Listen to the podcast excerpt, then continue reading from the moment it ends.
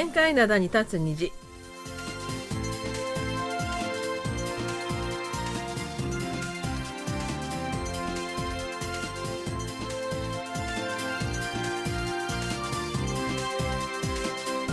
皆さん、あにょがせよ。11月23日水曜日の限界灘に立つ虹、隙間ことゆうちゃんもです。えソウルは道を歩いていると足元からカサカサと音がするほど落ち葉でいっぱいです。えーそして気温もあまり下がりません。そのせいか KBS のあるヨイドは連日各種労働団体のデモで騒々しくなっています。丸組のお母さんことキムヤスンです。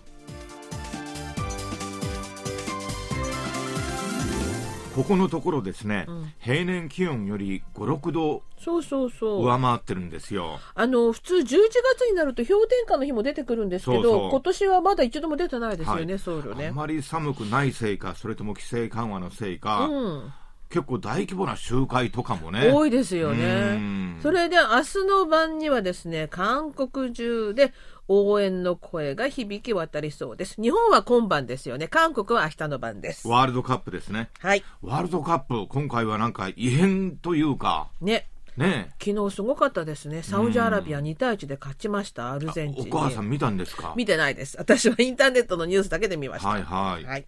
えーで、ニュースなどでもお伝えしてきたんですが、韓国はあの、イーテウォンでのあの、転倒事故の影響で、今回は街頭応援は行わないという雰囲気だったんですが、ここへ来て雰囲気が変わっています。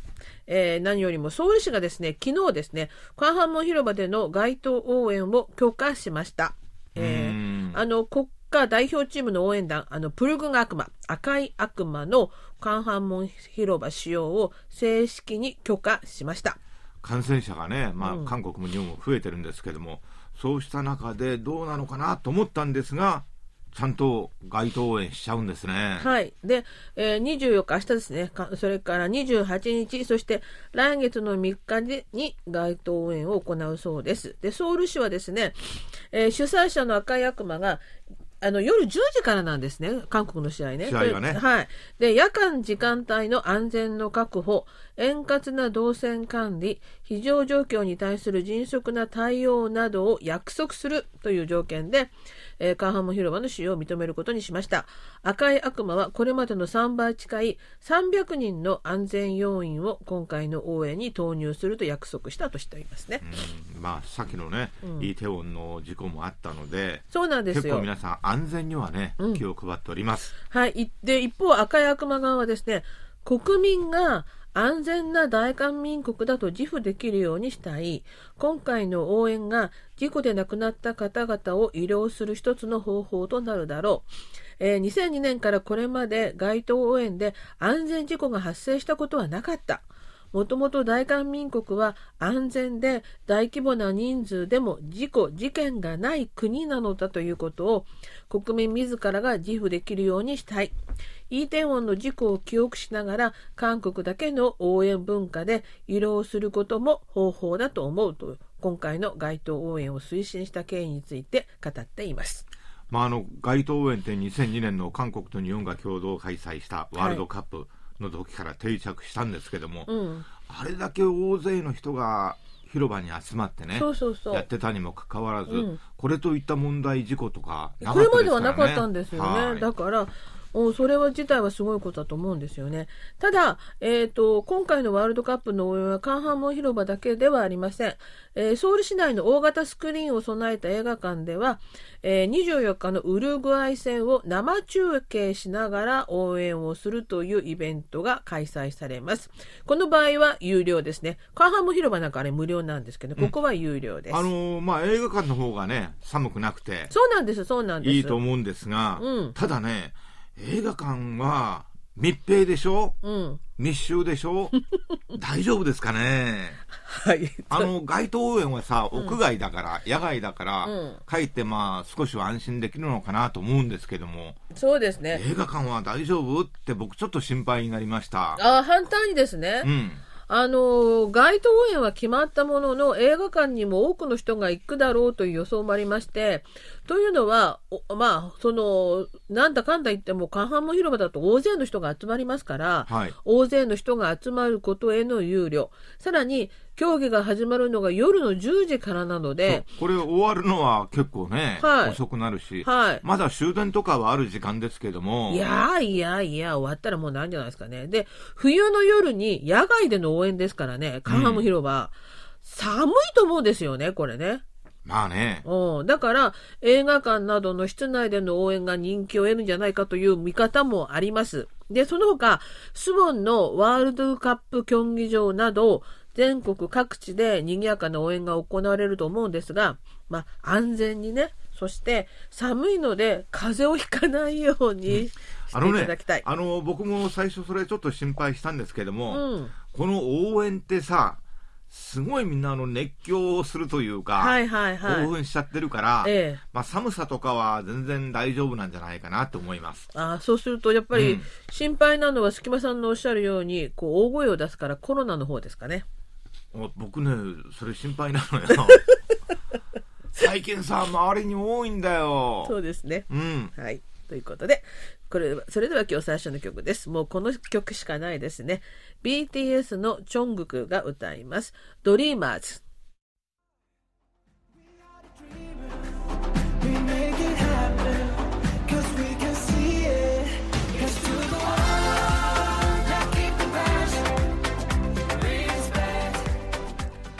えー BTS のチョングクが、えーワールドカップの開会式で歌いました「ドリーマーズ」です。この曲今回のワールドカップの公式ソングです。隙間さんは開会式の画面もご覧にならなかったですか？え、ニュースでちらっと見ました。かっこよかったんですよこれ歌ってるのがねそうか。うん、であの地元のカタールの歌手の方も出てらして2人で途中でね一緒に歌ったりとかすごく素敵な場面でしたうんはいいや、お母さん、見たんですよちゃんと私でさえ見たんですからね、だからさ、競技をあの試合の方は見なくても開会式はちゃんと見たんですからはーい。はい。じゃあ今日最初のお便りご紹介したいと思います。えー山口県の野村進さんからいただきました。えーお手紙でいただいてますね。日本語班の皆さんお元気ですか？えーそろそろこちらは朝夕暖房が必要な頃でしょうか？我が家ではまだそこまでにはなっていません。そうですね。ちょっとそろそろ暖房ですかね。えー10月18日、19日の放送でもありましたが、カカオのサーバーダウンの話題が取り上げられました。以前から確か、えー中井田さんが玄関などのパーソナリティをしていた頃に、カカオトークの便利さを強調されました。ある意味、スマホの利用率が高い韓国を象徴するものでした。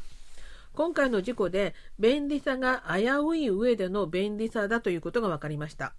この事故で連絡や決済などなど様々なことにせが生活に根付いていることを知りました。ちょっと怖い感じもします。集中しすぎているので韓国全体を支配している割にはビルが借り物だったりとかちょっとお粗末でしたが攻めに強いが守りに弱いといった感じです。今後どのように改善していくのか興味深いです。10月18日、BTS のメンバーの一人が徴兵による入隊を決めた話題がありました。決められている以上やむを得ないと思いますが、入隊といっても、えー最前線に配属されることはないでしょうし、軍としては腫れ物扱いでしょう。そんなに騒ぐことなのか、サッカー選手も同様だと思います。結局のところ、騒ぐだけ馬鹿らしくなります。そう思いませんか ?BTS だから騒ぐというのでは呆れてしまいます。除隊後はまた再開するわけですが、騒ぐエネルギーがあったら他のことに使ったらと思います。またレポートします。お元気でということでありがとうございました。あの、まずカカオのサーバーダウンですけど、いやー、あの時はね、本当に困りましたよ。本当にうんなんかちょっと、いつも使ってるように連絡取ろうとしたら、全然ね、うん。普通になっちゃってさ。そうなんです、うん。で私あの週末の本当に数時間のことなのかなと思ったら、まあ、カカオの方はある程度回復したんですけど私の使ってたメールが延々と週明けまでもう23日ダウンがずーっと続いてたんで、まあ、主要機能は結構早めにね、うん。回復したんですけども、うん、なんか、他の機能もいろいろあるじゃないですか。そう全然回復しないで、本当に困りました僕なんかああの、ファイルとか、写真とかさ、うんそういうのはちょっとすぐ回復しなかったんだよね。そうですそうです、でもう二度とこんなメール使うものかと思ったんそですが僕もね、うんのなんでお前 そうだけど他に変えてやろうと思ったんですが、数週間が過ぎた今また普通に使ってます。いや、僕本当にね、怒っちゃったんですよ。うんで、なんか、まあ、こういう場合に備えてね、メッセージアプリですか、はい。まあ、複数のはいはい。アプリを使えばどうなのかなと思って、まあ、カカオトークはカカオトークで使うんだけども、うん。あ LINE とか、うん。あるいはなんか、まあ、外国のやつもあるしそうね、そううんそう。そしようかなと思ったんですけどう。も、うん。このメッセージアプリってさ、あのー相手も使ってくれないと、コミュニケーションできない意味ないわけですよよで、韓国では圧倒的にこのカみんなカオががみんな多いから、ね。カカオだけ使ってるから、そうなんですよ他のを使おうとしても、うんダメなんだよね。だからうん今本当に喉元すぎればという感じで、また、また今まで通りになってますね、みんなね。まあ、で、あの、野村さんおっしゃるように、攻めに強くて守りに弱いというご指摘はね、本当にそうだと思いますね。ちゃんと守りにも強いカカオになってほしいと思います。で、あの、BTS の件に関しては、入隊することが決まって、それぞれ個人での活動が活発に行われています。で、あの、先日のワールドカップの開会式で、うんうんジョングクがあの一人で歌ったのもね、そういう活動の一つなんじゃないかなと思うんですけどね。で、あの韓国人にとって BTS というグループは今一番に誇らしい特別なアイドルなんだと思うんですね。というか僕は思ったのは、うん BTS ってなんか韓国のアイドルグループとか、んなんか韓国の人が大好きっていうんじゃなくて、もう韓国とは関係なくね、うんうん。各国ですごい人気があるわけでしょ。はいはいはい。でそれが僕不思議なんだよね。あ、不思議。うん、というのは、うや人気あるのはいいんですよ。はいはい。で結構いろんなその、まあ、アメリカにしてもヨーロッパにしても、アジアにしても、うんそれぞれ有名なあるいは人気のあるアーティストっているじゃないですか、はいはいはい。だけどそれこそ世界的に世界各国でこれだけ人気を集めている歌手うん。グループっうん。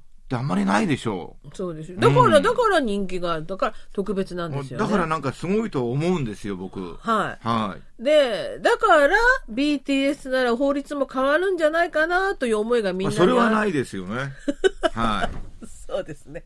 そうです。それはなかったんです、結果的にはね。うんで、まあ、ファンだけじゃなくてね、一般の人も彼らのまあ兵役問題には注目したんですが、まあ、とにかく行くということになったのでね、これから順番に行くということになるとの思います。年末には入隊するようなことを言ってたけどね。はいはいはい。うんでも、あの、個人での活動もね、この間のジョングクさんもそうですし、あの、他でも皆さん一人ずつなんかこう、あの、バラエティ番組に出た、出たりとかね。あなるほどね。うん結構ね、あの、テレビで見る機会が増えてるので、私はそれなりにいいんじゃないかなと。それはそれでいいのかもしれませんね。はい。じゃあ、次のお便りです。えー高橋森樹さんからいただきました。約6年ぶりに受信報告を差し上げました。現在では、貴局の番組を24時間パソコンやスマホで聴取可能です。レポートはウェブ上から送付できます。便利になりました。10年一昔と言いますが、今は進み方が早く、1年一昔のような感じを受けています。時代の波に取り残されないようにしなければと思う今日この頃です。ありがとうございます。はありがとうございました。本当あの、10年一昔じゃなくて、1年一昔っていう、本当そういう気がしますよね。ええ、あなんか朝目が覚めたらなんか全然知らない理解できないようなことが起きていたり はいはい。あの、本当に世の中の変わるスピード速くなったんですが、ただこの3年間はほら、新型コロナで世の中がオールストップしてたじゃないですか。そうそそれがここに来て突然、世の中が超スピードで動き出した感じがして、あの、街頭応援も、これ去年だったら絶対無理だったとう思うんですようね。んだって、あの、野球場で、野球場にはあの入ることもできなかったし、まして大声を出すことできなかったじゃないですか。あの無観無観客であの、うん試合をしたりねそうそうそうしていたんですけども、うん。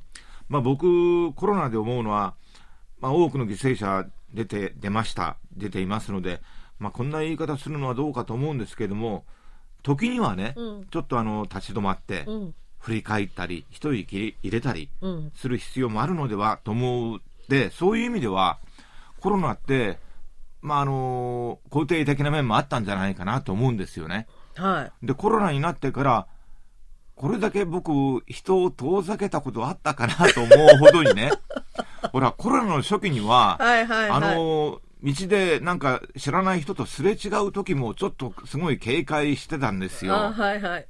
で、まあ、去年まで、まあ今年もそうでしたけれども、なるべく実際に会う機会を減らして、うんあの、電話で済ませたり、んね、メールで済ませたりすることも多かったんですけれども、まあ時にはそういうことも必要ですよね。うんでも、それがなんか、まだ終わってないのに、もう終わったような感じで、突然動き出しましたよね。だから僕ね、街頭応援もいいんだけど、年末って忘年会とかさ、いろいろ集まりがあるじゃないですか。で、規制も緩和されたし、で、結構なんか誘いがあったりするんですよね。はい。私も誘いそろそろあちこちに出そうかなと思ってますよ。それで大丈夫かなってちょっとね、心配ですか？うーんだけど忘年会なら行くかな はい。いかがでしょうか？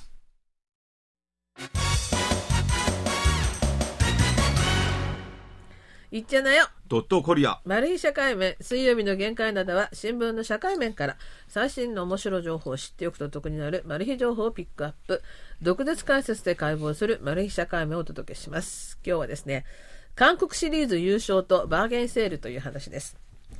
私の記憶の中では日本にいた頃プロ野球の日本シリーズで優勝チームが決まると必ずどこかのデパートで大バーゲンセールが行われたものでした西武デパートや阪急デパートでセールが行われたというニュースを見た記憶があります。しかし韓国では韓国シリーズが行われ優勝チームが決まっても大規模なセールが行われたことはありませんでした。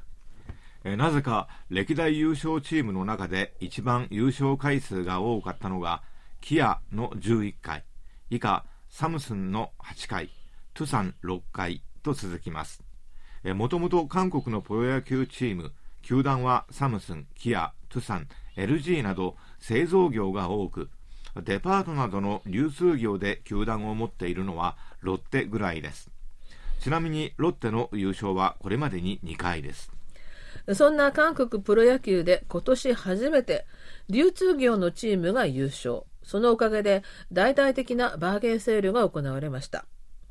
優勝したのは SSG ランダース。2021年からのオーナー企業が新世界グループです。デパートの新世界とスーパーの e マートを主力企業とするグループです。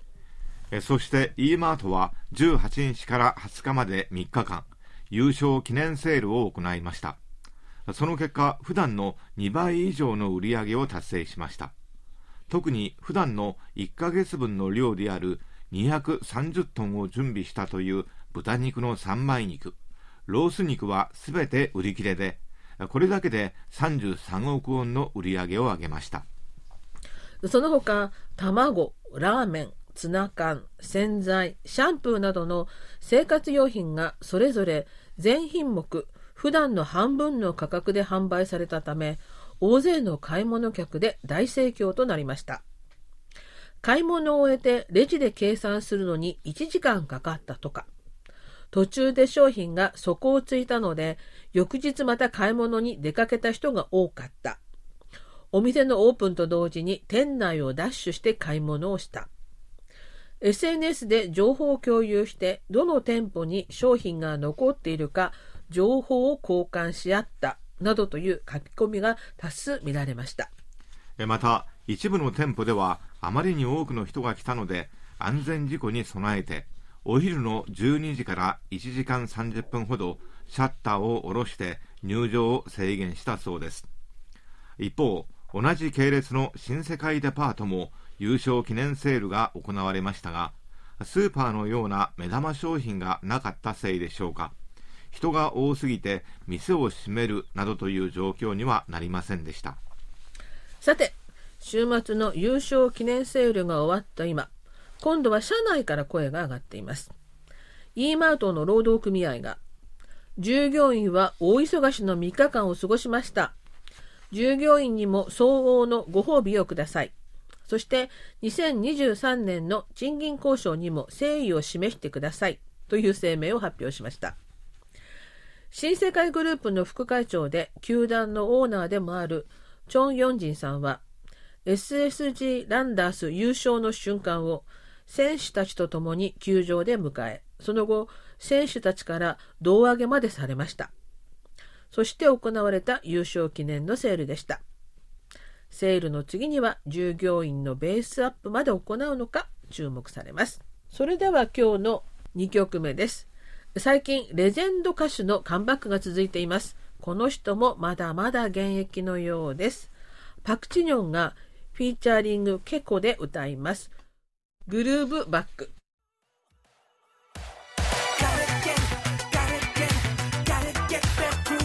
はい、えーパクチニョンフィーチャーリングケコでグルーブバックでした、えーそれではここでお知らせがあります、えー毎月最終の金曜日は過去の特別番組をお届けしています、えー今週25日は2019年12月10日に放送された特別番組韓国映画100年記念特集武田博光の K ムービーダイアリーの再放送をお送りします。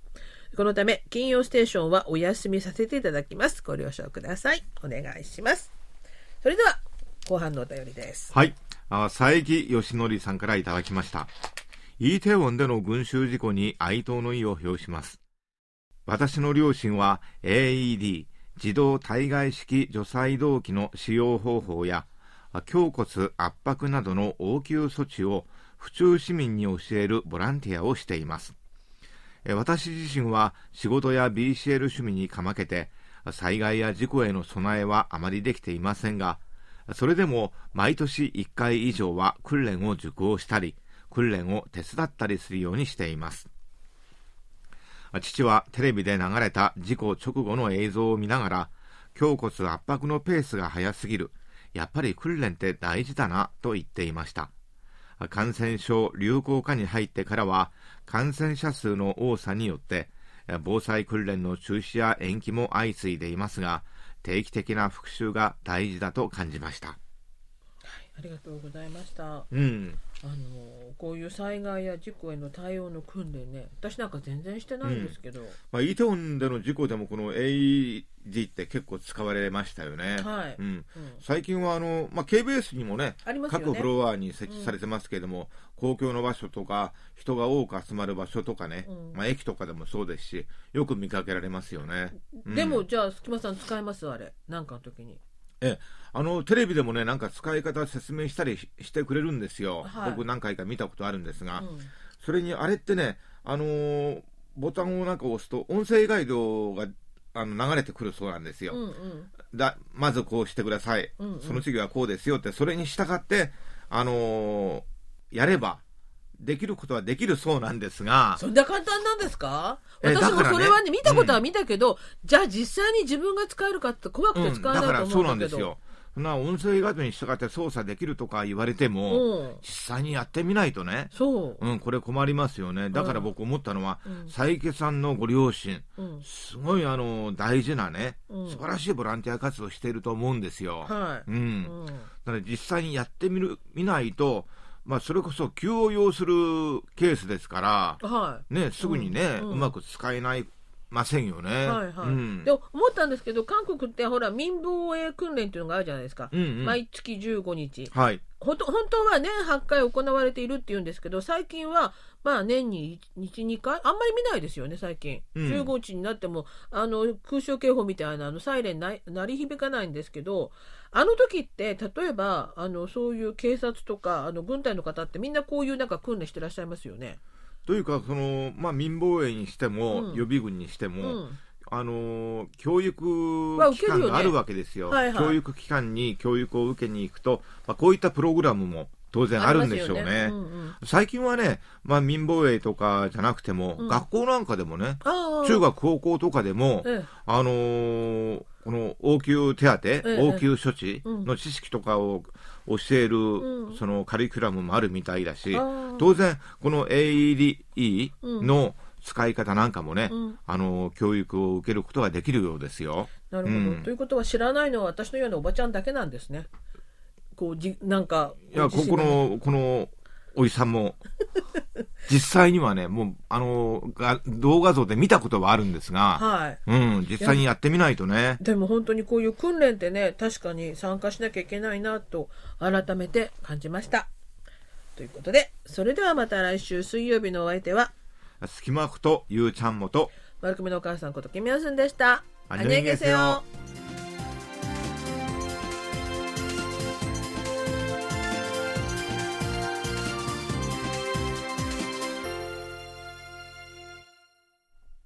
お聞きの放送は韓国ソウルからお送りしているラジオ国際放送 KBS ワールドラジオです。